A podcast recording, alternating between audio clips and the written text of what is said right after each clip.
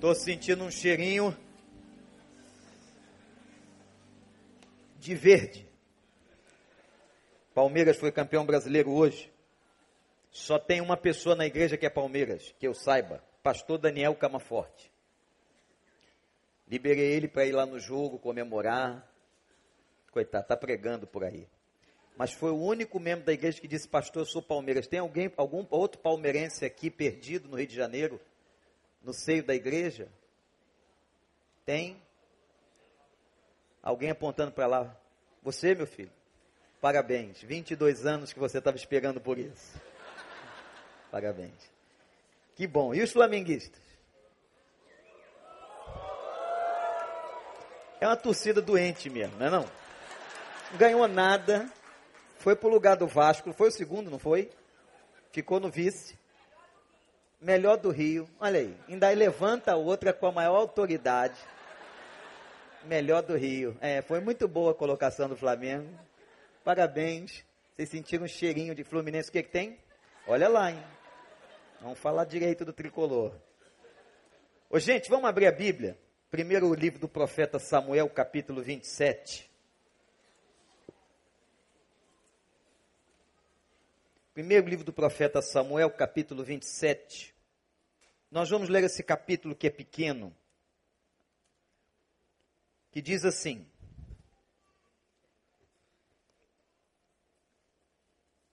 Davi, contudo, pensou: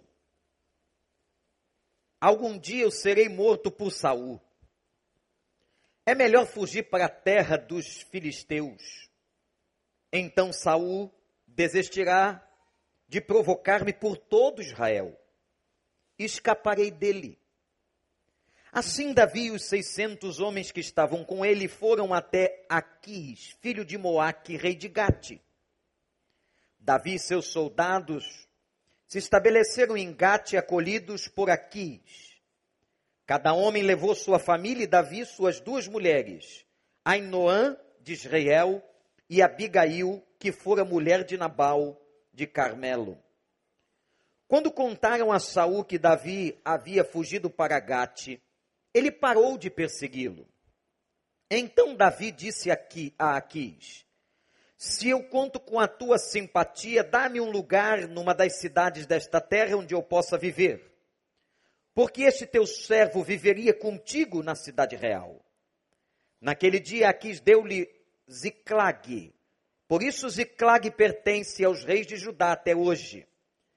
Davi morou em território filisteu durante um ano e quatro meses. Ele e seus soldados atacavam os Jesuritas, os Gersitas, os Amalequitas, povos que desde tempos antigos habitavam a terra que se estende de Sur até o Egito. Quando Davi atacava a região, não poupava homens, mulheres tomava as ovelhas, os bois, os jumentos, os camelos, as roupas e depois retornava a Aquis. Quando Aquis perguntava: Quem você atacou hoje? Davi respondia: O Negueb de Judá, ou o Negueb de Jeramel, ou o Negueb de Quermeu. Ele matava todos os homens e mulheres para que não fossem levados a Gate, pois pensava: eles poderão denunciar-me. Este foi o seu procedimento enquanto viveu em território filisteu. Aquis confiava em Davi e dizia: Ele se tornou tão odiado por seu povo, os israelitas, que será meu servo para sempre.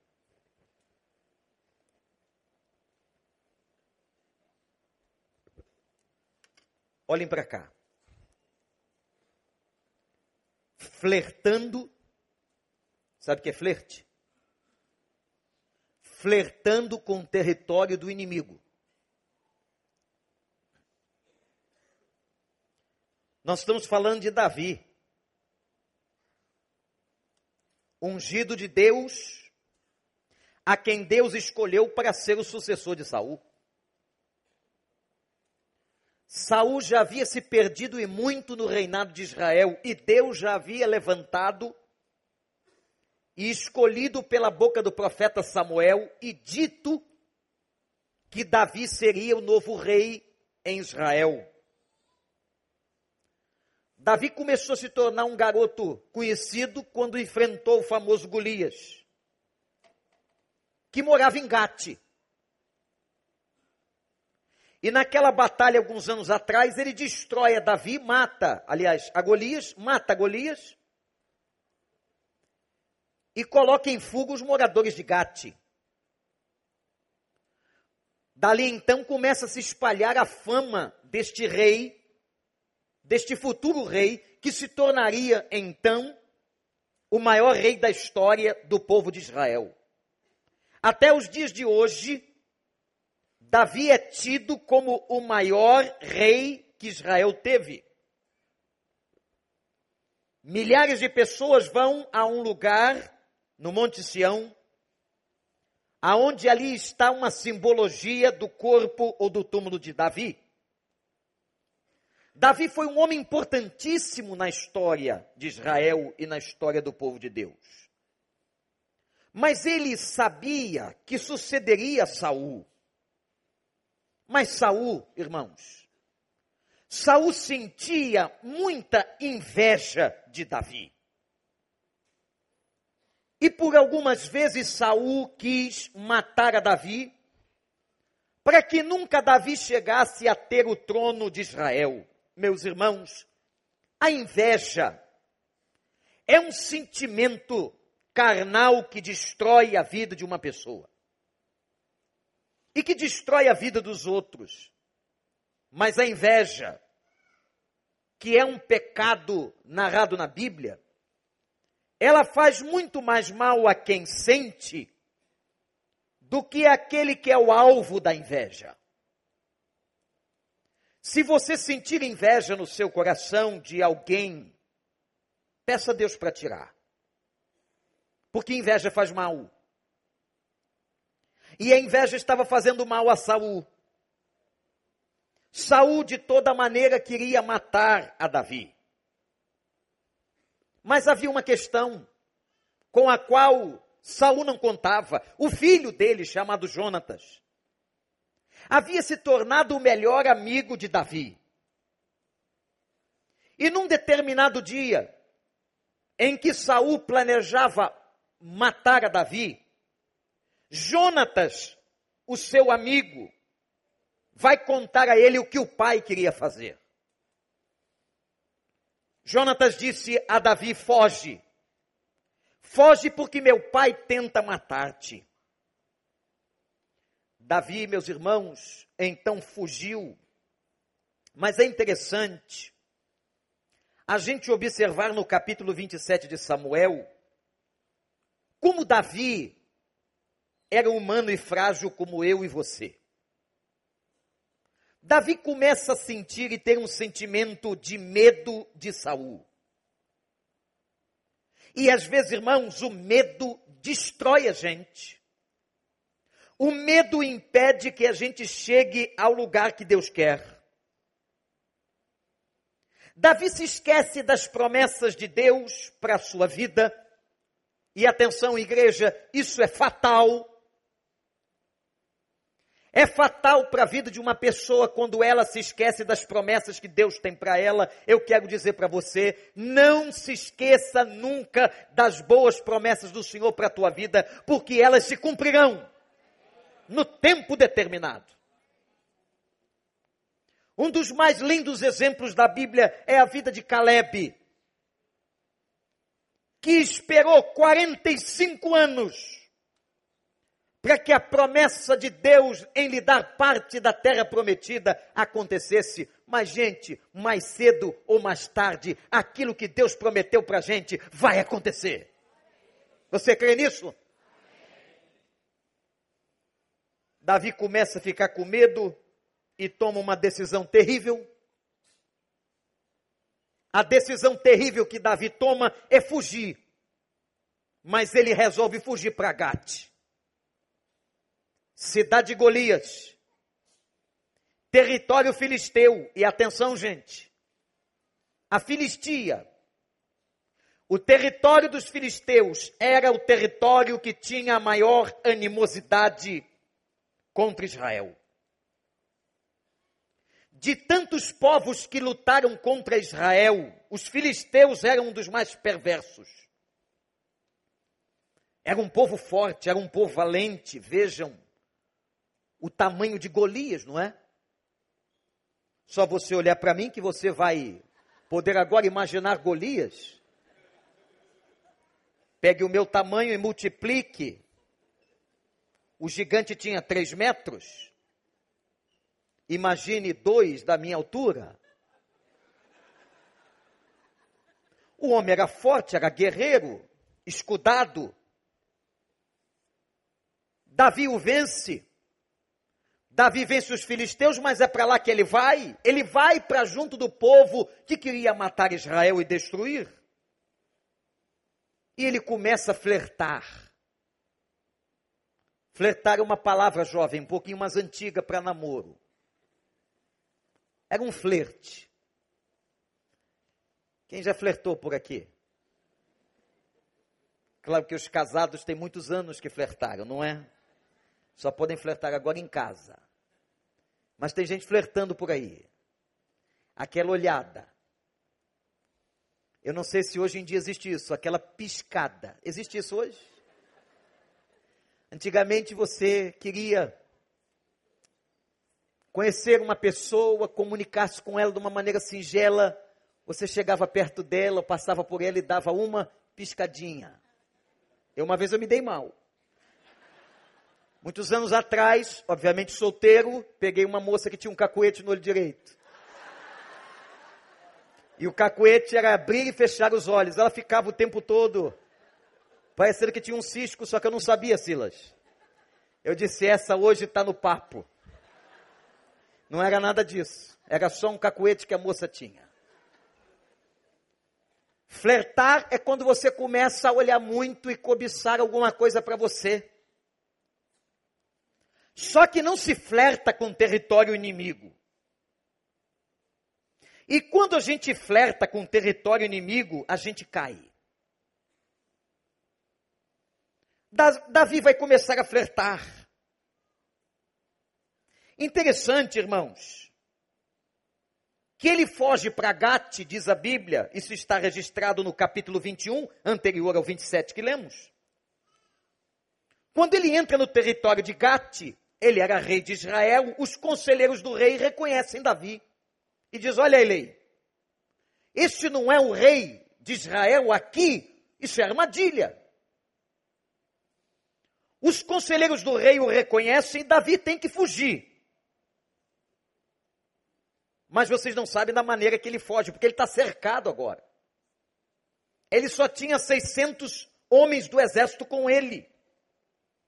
Estava no território de Gate, no meio dos filisteus, um exército grande. E sabe o que Davi faz? Presta atenção, sabe o que Davi faz? Se finge de louco. Ele começou a riscar as portas da cidade. E o texto diz que Davi começou deliberadamente, gente, imagina o rei de Israel fazendo isso. Ele começou a babar. O texto diz, no capítulo 21, que a baba de Davi descia pela barba.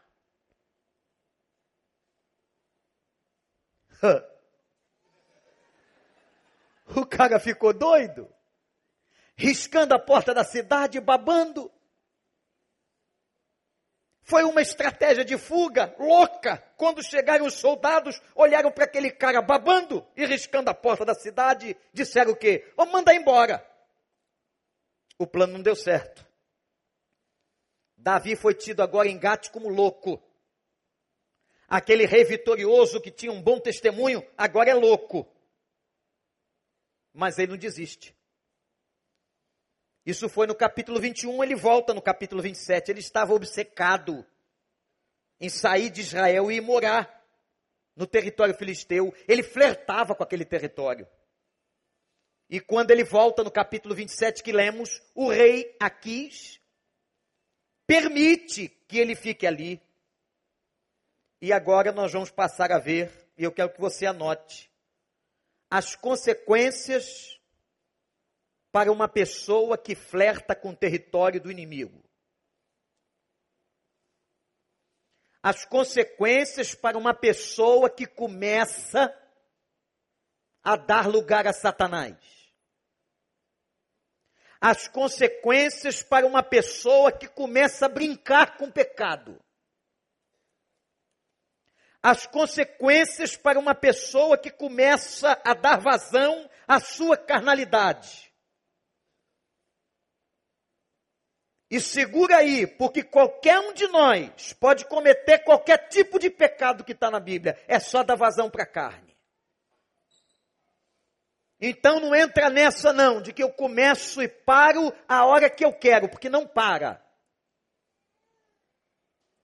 E eu sempre digo aqui desse público que pecado é gostoso.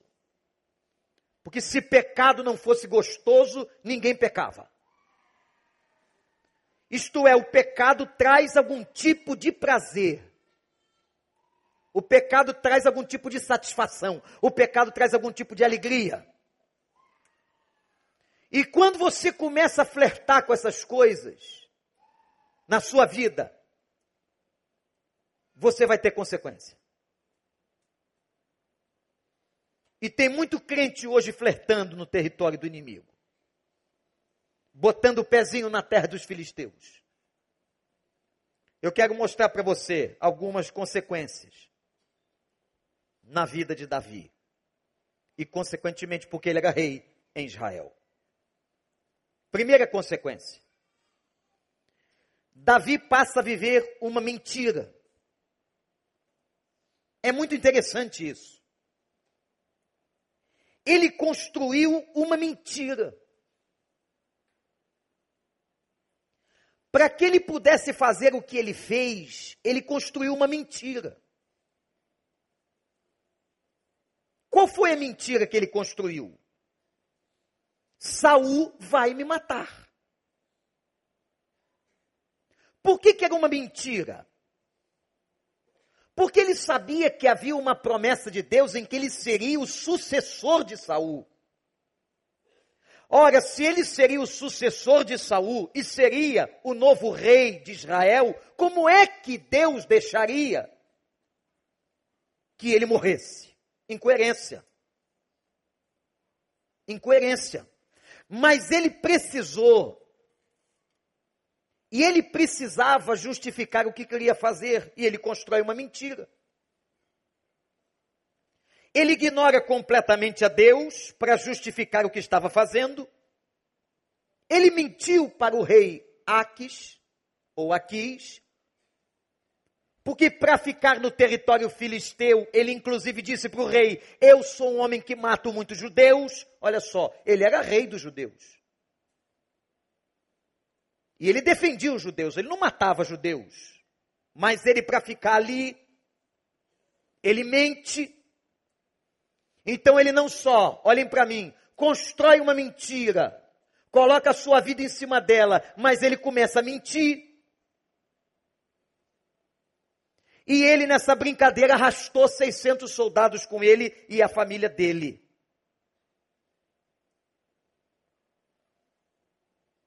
Meus irmãos, essa primeira consequência é coisa muito séria.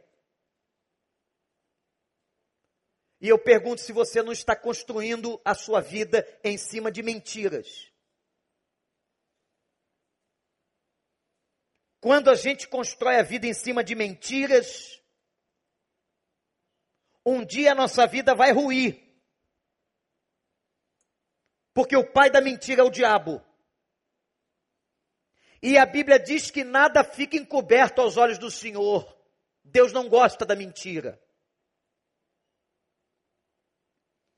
Quem sabe você, para justificar o que você quer fazer, justificar o que a tua carne deseja, você construiu uma explicação, uma mentira, e está sentado em cima dela, e está flertando no território do inimigo, construindo justificativas mentirosas. Para justificar seus pecados, Davi mentiu. Porque um abismo chama o outro e uma mentira chama a outra. Você já viu alguém mentindo? Eu não vou nem falar da sua mentira. Mas quando a gente dá uma explicação que é mentirosa, a gente não consegue repetir a mesma explicação para o outro.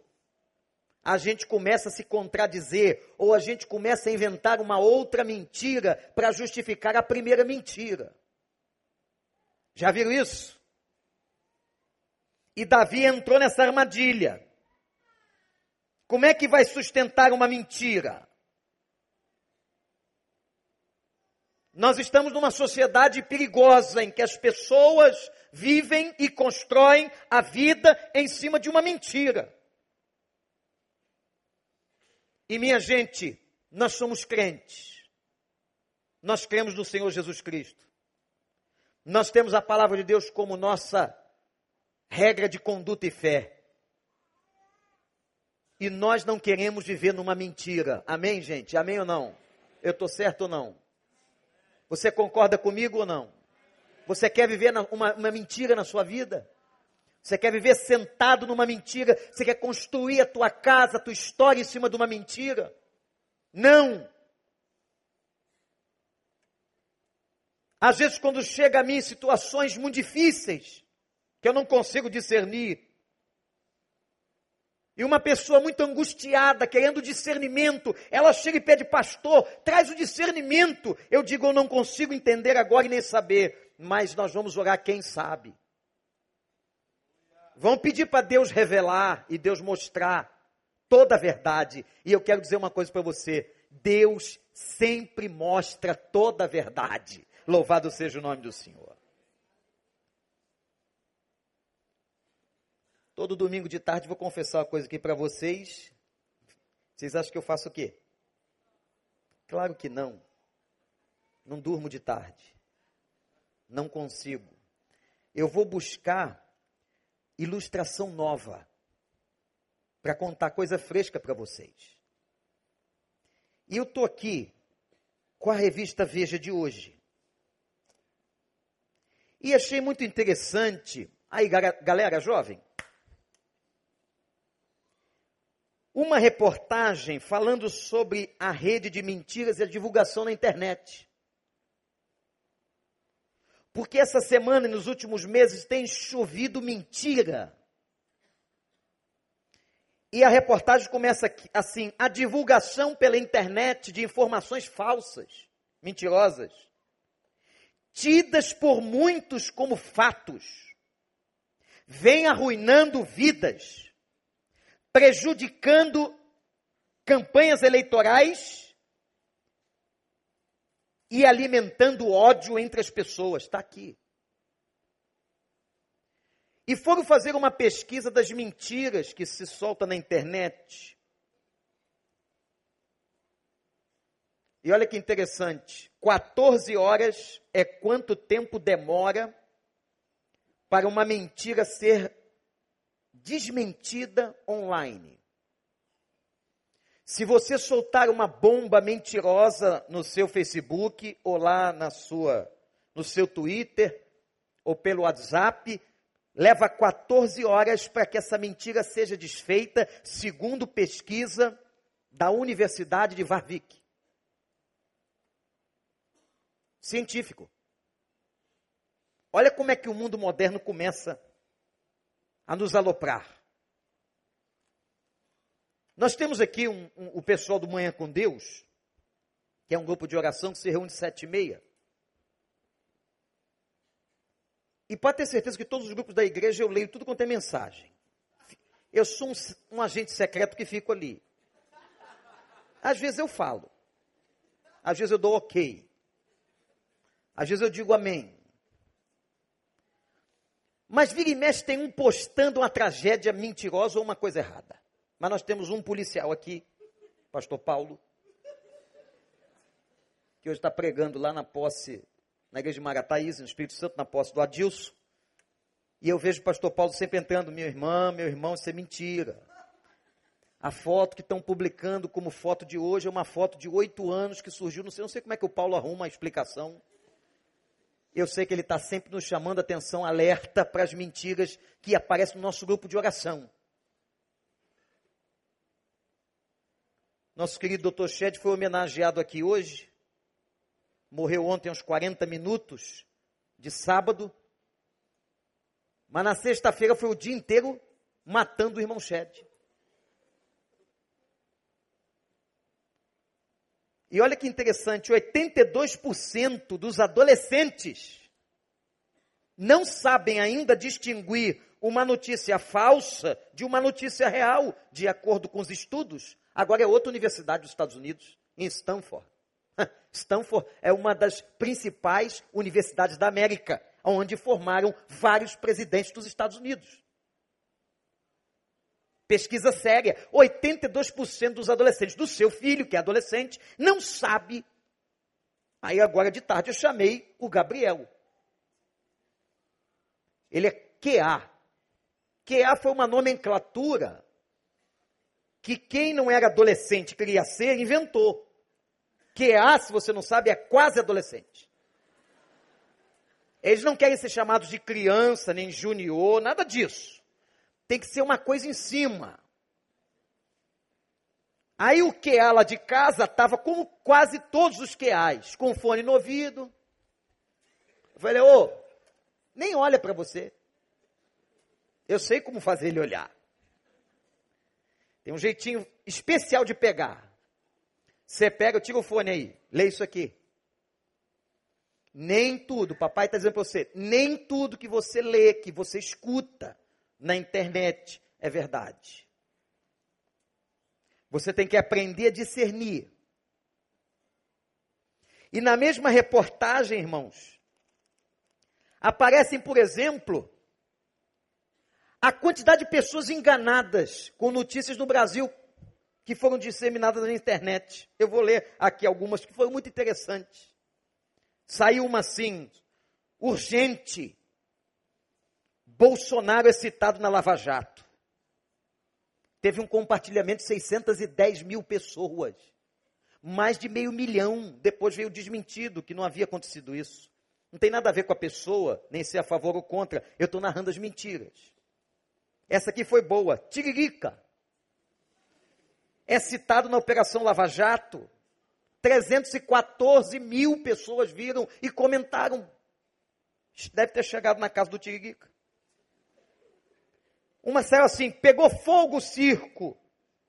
Ainda sobre a Lava Jato. Lava Jato pega Fernando Henrique Cardoso. E o próximo é Aécio Neves. 246 mil pessoas leram isso.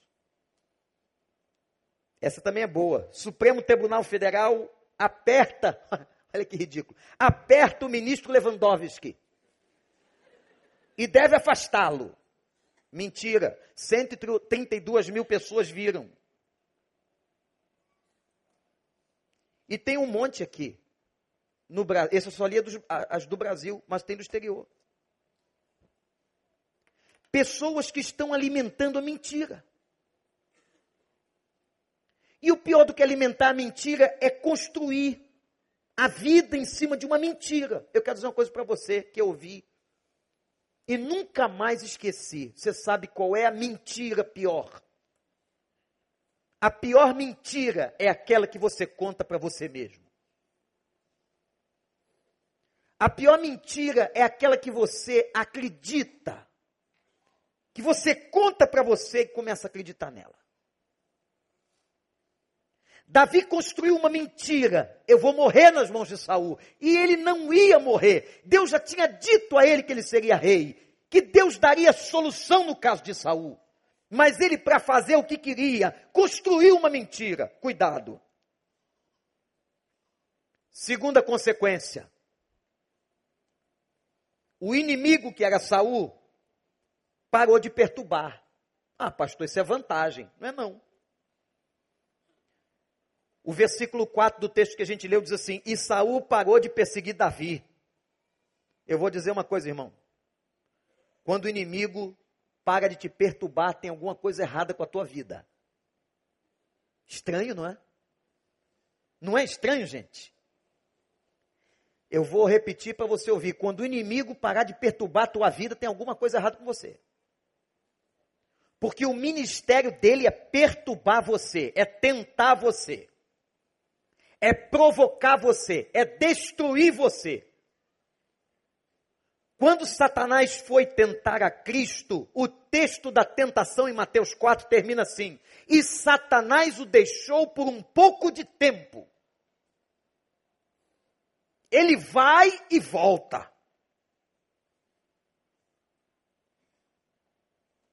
Davi não percebeu que aquela estratégia que ele estava seguindo não era de Deus.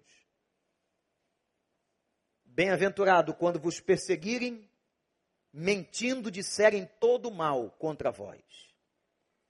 Aquele que quer viver uma vida justa, santa e piedosa padecerá perseguições. Meus irmãos, meu irmão, minha irmã, se você está sendo perseguido na escola, na universidade, no seu trabalho, porque você é de Jesus, porque você carrega uma Bíblia, louvado seja o nome do Senhor. Não se intimide, não se entristeça, porque é sinal bom para a sua vida, é sinal de que você está com Cristo e o inimigo está preocupado com você. Uma vida sem perseguição é sinal de que alguma coisa está errada e que o diabo está gostando. Você está vivendo de uma maneira que ele está gostando. Ele não vai te perturbar. Saul não perturbava mais, deixou Davi, esfriou a fé de Davi. Quando o inimigo para de te perturbar, tem alguma coisa errada. Terceira consequência. A terceira consequência de ficar flertando no lugar do pecado, no território do inimigo, é que a gente acaba fazendo aliança. Estão anotando aí? Qual foi a primeira consequência de flertar no território do inimigo, hein? Passar a viver em cima de uma passar a viver em cima de uma mentira. A segunda consequência, quando a gente começa a flertar no território do inimigo, é que ele para de nos perseguir. É estratégico. A terceira, a terceira consequência é quando se estabelece uma aliança. Davi, então, para ficar no território do rei Aquis, em Gate, fez uma aliança, negociou valores. E diz a Bíblia que eles fazem um pacto de cooperação. E olha para o versículo 2 do capítulo 28. Davi passa a ser, que triste, o homem de Deus, o rei de Deus, do povo de Deus, passa a ser da guarda pessoal do rei, do rei da Filistia. Que coisa triste no currículo de Davi. Ele entra para ser da guarda pessoal. Era uma estratégia do inferno. Levou sua família junto, levou os 600 soldados. Meus irmãos, olhem para mim que eu quero dizer uma coisa muito séria aqui. Se você é de Deus, se você se converteu, não negocie valores com o diabo. Não faça concessões. Não vá para o liberalismo. Seja fiel à palavra de Deus. Ande nos caminhos do Senhor. Ainda que a proposta seja tentadora, mantenha-se no Senhor e Deus vai honrar a sua vida. Glorifique o nome dEle.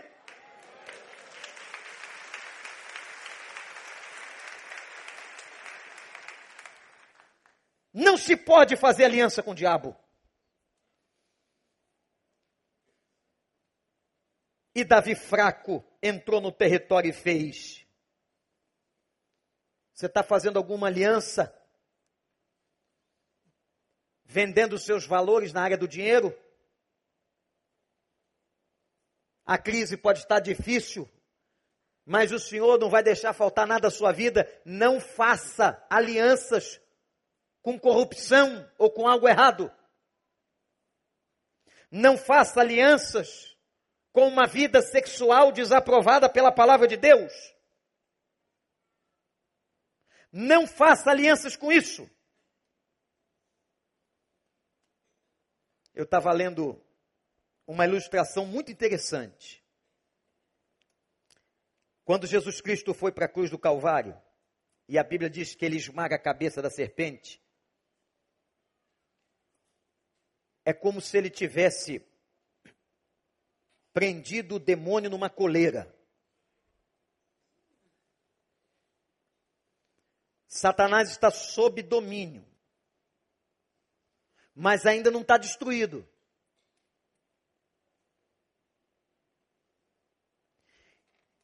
E muito cuidado com o cachorro amarrado em coleira, porque existe um pedaço de linha na corda.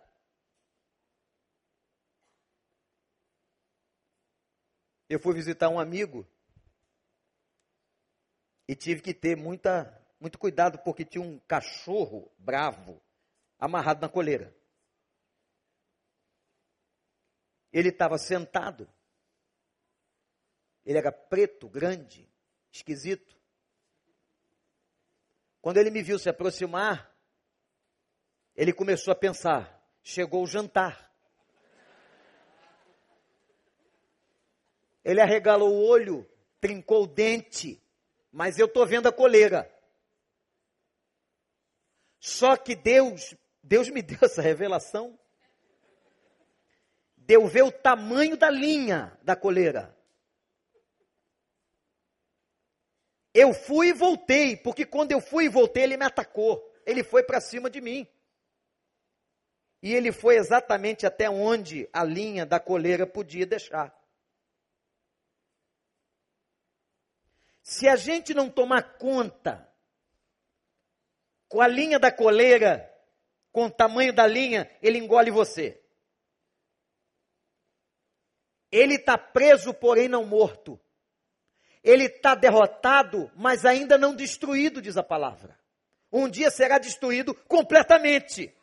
Um dia será lançado no lago de fogo e enxofre. Ele está na coleira, mas tem linha na coleira. Cuidado. Então, quando você vai flertar no território dos outros, entrar no quintal das pessoas, quintal que você não tem que entrar, o diabo está ali pronto para te dar um bote, vai fazer um negócio que não tinha que fazer, vai se meter onde não tinha que se meter, vai achar, ah, o diabo está na coleira de Jesus. É? Mas tem uma linha. E às vezes Deus deixa ele dar uma mordida. Sabe para quê? Para você aprender. Davi foi fazer negócio com Aquis. Não se negocia valores de Deus. Essa foi a terceira consequência, mas veio uma quarta. A quarta consequência de flertar no território do inimigo é que Davi caiu na mediocridade. Irmãos, Davi caiu na mediocridade, caiu na vergonha. Olha o que ele fala para o rei Aquis. Ele era rei de Israel, ele era rei do povo de Deus ele diz assim para o rei, como se fosse um mendigo implorando ajuda. Ele diz assim: Tem um cantinho aí para mim? Versículo 5. Eu não posso morar entre o teu palácio, no meio do palácio real, do rei de Gate. Tem um cantinho aí. Se Davi é homem de cantinho. Onde está a dignidade de Davi? Onde está o amor próprio de Davi? Onde está a autoestima de Davi? Ele era rei. E olha para mim, meu irmão, você é filho de Deus. Que negócio é esse de viver no cantinho? Submetendo-se ao inferno e às coisas do diabo e a mentira. Pedindo cantinho. Você não é homem nem mulher de cantinho. Amém ou não? Você não tem que ficar se escondendo. Não tem que ficar entrando no cantinho nenhum. Deus não quer te dar cantinho. Deus te deu a terra prometida. Deus te deu vida eterna, Deus te deu graça, Deus derramou sobre a tua vida. Não faça acordo com o inimigo para você não ir implorar o cantinho do diabo. Que coisa é essa de cantinho? Onde é que está a tua identidade, tua dignidade como filho de Deus? tua autoestima como servo do Senhor. E porque tem muita gente que vem à igreja, mas está vivendo nos cantinhos do diabo. Está fazendo o que ele quer. Está com a vida na mordaça de Satanás. Porque entrou no território, flertou com o território. Não teve atenção na coleira e foi mordido e foi pego e está agora envergonhado. Vivendo sobre mentira, fazendo aliança com o inimigo, afastando-se do que é certo e caindo na mediocridade. Sabe o que a Bíblia diz? Um ano e quatro meses. Davi viveu ali. Agora, olha todo mundo para mim, porque eu vou dizer um negócio aqui muito sério sobre a Bíblia. Nesses um ano e quatro meses que ele viveu no território de Gate, nesses um ano e quatro meses que Davi flertou e viveu com os filisteus no território do inimigo, ele não produziu nenhum salmo. Por quê? Porque ele fugiu à unção. Isso é muito sério. Lhe fugiu a unção. O maior salmista da Bíblia, por um ano e quatro meses, não tinha mensagem para pregar, pastores. É como se Deus calasse a minha boca, misericórdia. Deus calasse a minha boca como profeta, um ano e quatro meses. Você não vai pregar uma vez sequer porque eu não te darei autoridade. Não te darei unção, não te darei graça. Porque pregação sem unção de Deus vira discurso e chato. A pregação da palavra só tem sentido quando o pregador está tomado pela unção do Espírito Santo. É aí que o Espírito Santo fala, é aí que Deus age. Não é pela competência do orador, não é pelo vernáculo do orador, não é pela eloquência do orador, é pelo poder do Espírito Santo. Se não tiver poder do Espírito Santo, não faz sentido. Um ano e quatro meses sem servir ao Senhor com seus salmos. Imagina você um ano e quatro meses sem cantar. Um ano e quatro meses sem servir ao Senhor com seus dons, com seus talentos. Um ano e quatro meses vivendo fingindo que é maluco, babando na terra do inimigo, sendo humilhado. Como que Satanás quer nos humilhar? Ouvi um pregador dizer uma vez uma coisa muito triste. Ele às vezes não quer nos matar, ele quer nos desonrar. Mas nós só vamos ser desonrados se nós não prestarmos atenção na coleira na extensão da corda. Mas nós estamos aqui hoje em nome de Jesus, para que o Senhor nos proteja. E que se tem alguém aqui hoje colocando o pé no território do inimigo, volte atrás em nome de Jesus Cristo. Que você saia desse lugar, que você saia desse negócio, que você saia desse relacionamento e que você volte para o lugar onde o Senhor te chamou e te quer. Davi está perdido quatro consequências. Sem integridade, vivendo uma mentira, mentindo. Aí você vai perguntar assim, pastor, tem saída para um homem desse? Tem ou não? Tem saída para uma pessoa que entra num buraco desse tamanho? Ô, gente, pior que tem.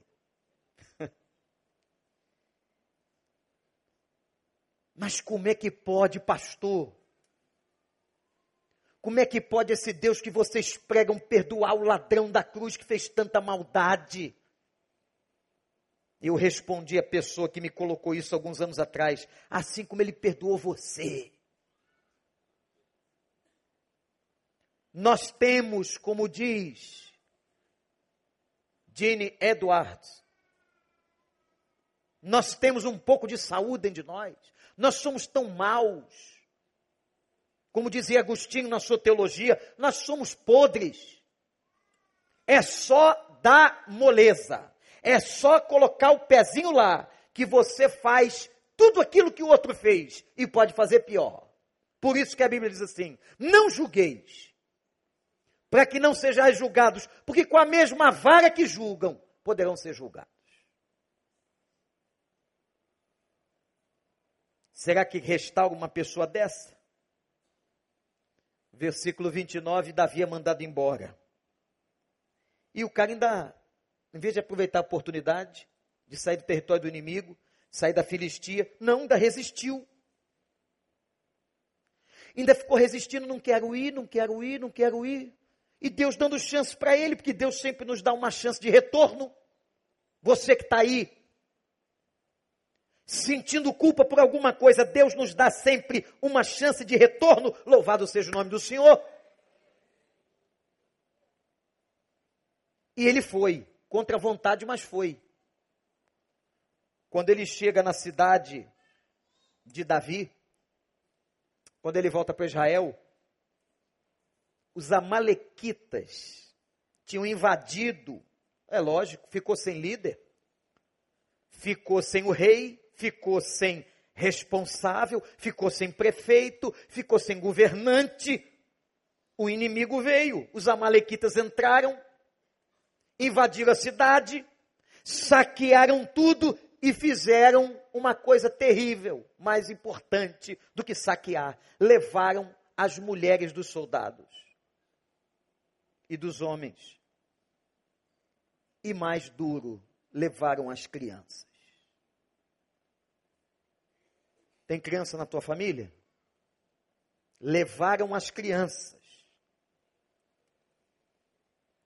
Quando Davi volta e vê os amalequitas tendo destruído tudo, aqui você vai entender porque que esse homem que mente, esse homem que erra, esse homem que finge que é maluco, que baba, que rabisca a porta da cidade, esse homem que vai flertar com o inimigo, como é que esse homem se recupera a tal ponto da Bíblia dizer que ele era um homem segundo o coração de Deus?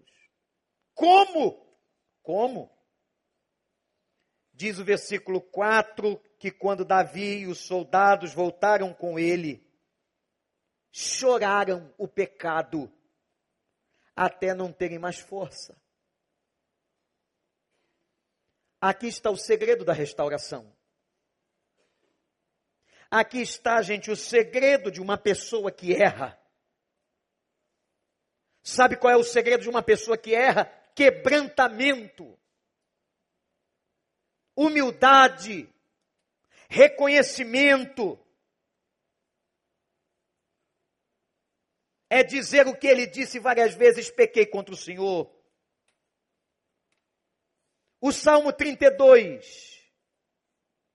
Quando Davi está falando do seu pecado com Betseba e do homicídio de Urias, ele diz que o pecado o machucava tanto que a mão do Senhor pesava dia e noite e que ele sentia dor nos ossos. O pecado dói. O pecado envergonha. A única maneira de eu e você voltarmos e sermos restaurados é o quebrantamento. É quando uma pessoa se humilha, abaixa a cabeça e diz assim: pequei contra o Senhor.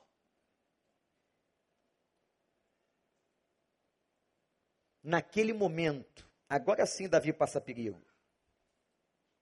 Quando os soldados, aqueles 600 que foram com ele, voltaram e viram Jerusalém e a cidade de Davi destruídas, as mulheres sendo levadas, tinham sido levadas, e as crianças, os soldados que foram com Davi quiseram matá-lo. E é nessa situação que Davi vai orar de novo. Que Davi vai chorar, vai se quebrantar e vai pedir a Deus: Senhor, me restaura e me fortalece. Meus irmãos, às vezes Deus deixa a gente ir lá na lama, deixa a gente sofrer, para a gente aprender e voltar. Voltar melhor e voltar quebrantado. O único caminho para mim e para você, se flertarmos com o território do inimigo e cairmos, é o arrependimento. é mudarmos de direção. É dizermos a Ele: pequei contra ti.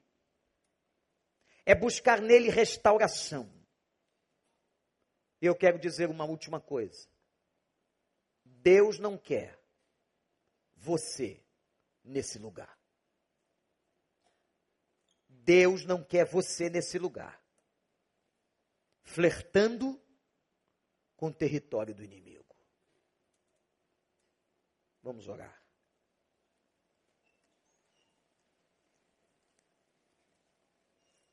Queria que você orasse agora.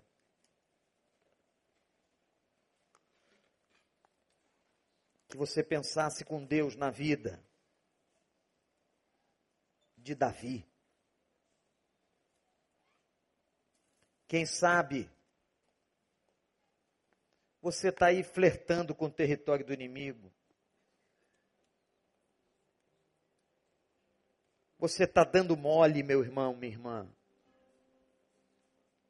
Você está vacilando.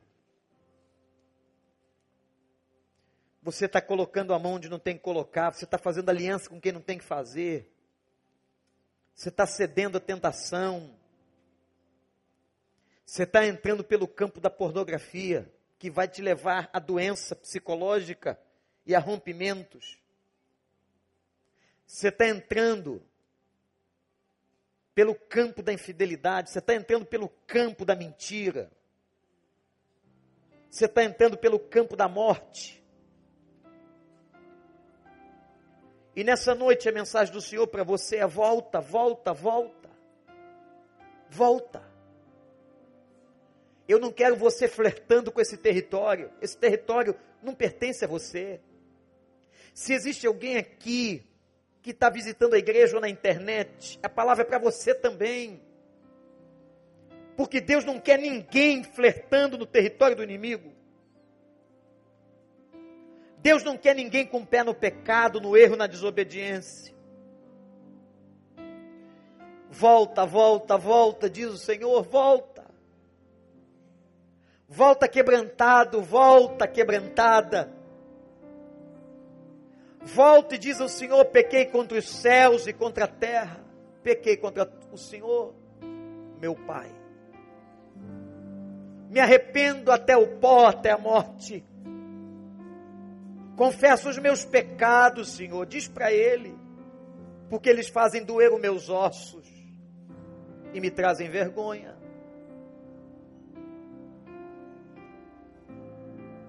Será que você está flertando onde não tem que flertar? pisando onde não tem que pesar. Eu quero orar por você.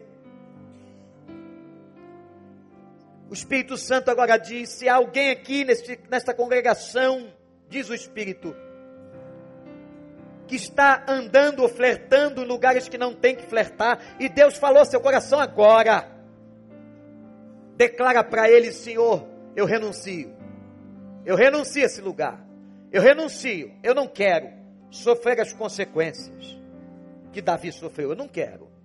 Eu quero orar pela sua vida. Eu quero orar pela sua vida. A igreja está de cabeça baixa, de olhos fechados. Se você quer que eu ore, ore pela sua vida, para que você não caia nisso, levante a sua mão onde você estiver, para que Deus veja a tua disposição. Graças a Deus. Graças a Deus. Levante a sua mão. Louvado seja o Senhor. Levante sua mão, é para Deus, não é para o pastor, não. Não é para a congregação, é para Deus. Graças a Deus. Graças a Deus. Se você não quer, se você quer sair desse lugar, diz a Ele, Pai, eu quero, me retira. Eu renuncio onde você estiver. Graças a Deus. Lá à direita, graças a Deus. À esquerda, graças a Deus. Aqui no centro, graças a Deus. Deus é bom. Deus é bom. Deus te abençoe, meu filho, meu jovem. Vou pedir a toda a congregação que se coloque em pé.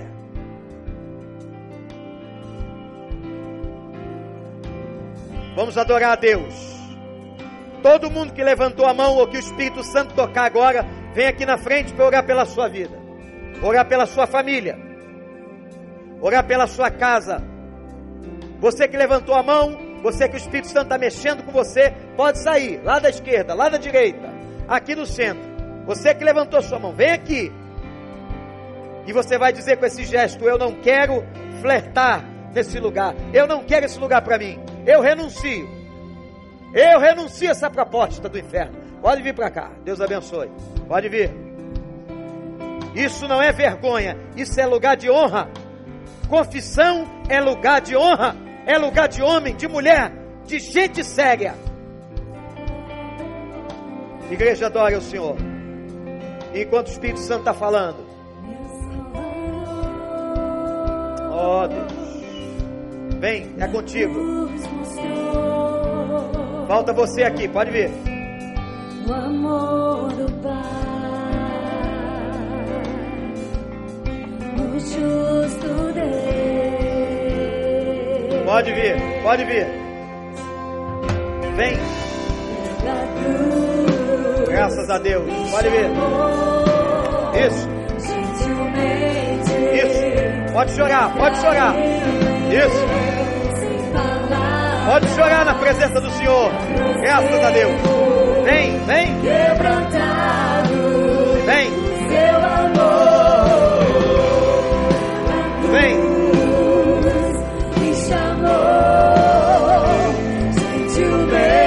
Deus abençoe. Pode vir.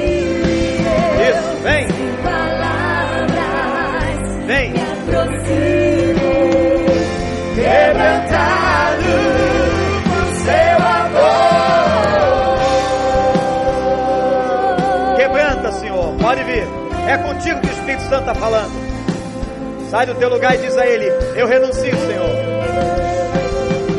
Eu renuncio. Eu não quero flertar no território do inimigo. Pode vir. Pode vir. Deus abençoe. Vem mesmo. Isso. Graças a Deus. Vem. Vem. Vem. Graças a Deus. Pode vir, meu. Pode vir. Pode vir. Aleluia. É você e Deus. Aleluia. Vem jovem, vem adolescente, vem você. Vem homem, vem mulher. Não flerta não.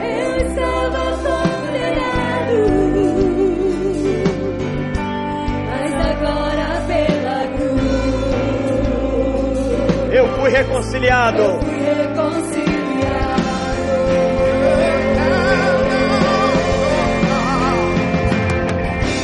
Pela cruz, chamou. afastado.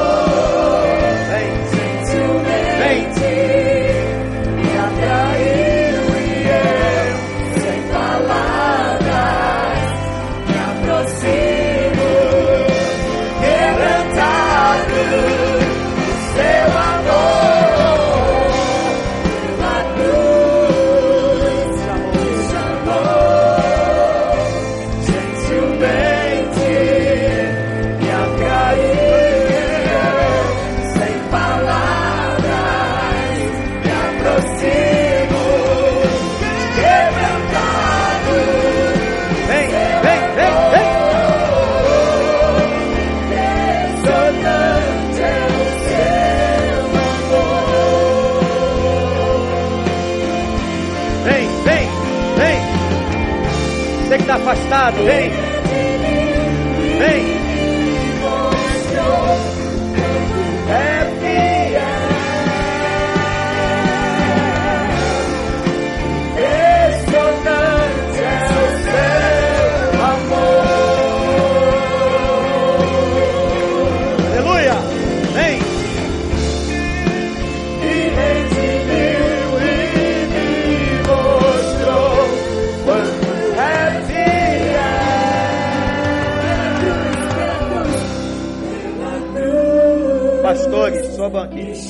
Pastores.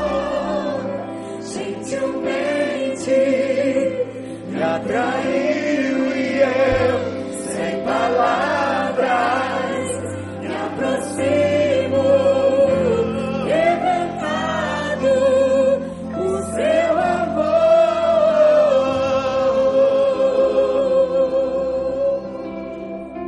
Talvez quando vocês estavam vindo para cá, se encaminhando para o altar, vocês pensaram assim: eu sou a pior pessoa do mundo. Para Deus, você é a melhor pessoa do mundo. porque Deus abençoa o coração quebrantado e dá graça ao humilde. Mas ele rejeita, pode vir, minha filha, pode vir, graças a Deus.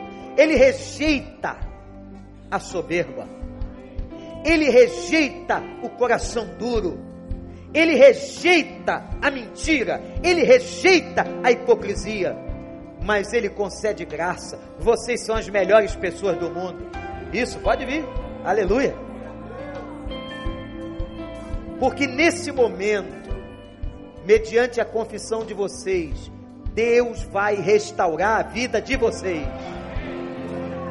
Como Deus fez com Davi. E vocês não vão mais flertar. Não vão mais fazer papel de maluco babando no território do, do inimigo. Os pastores vão estender as mãos sobre vocês, como diz a Bíblia, e a igreja vai estender sua mão, suas mãos. Vamos orar com imposição de mãos. Meu Deus, meu Pai, louvado seja o teu nome por essa noite. Porque esta palavra que veio aos nossos corações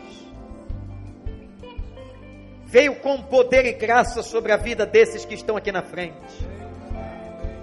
Que reconheceram que estão flertando no território do inimigo em nome de Jesus, meu Pai, livra-os do mal, livra-os do cão que está na coleira, mas ainda rosna.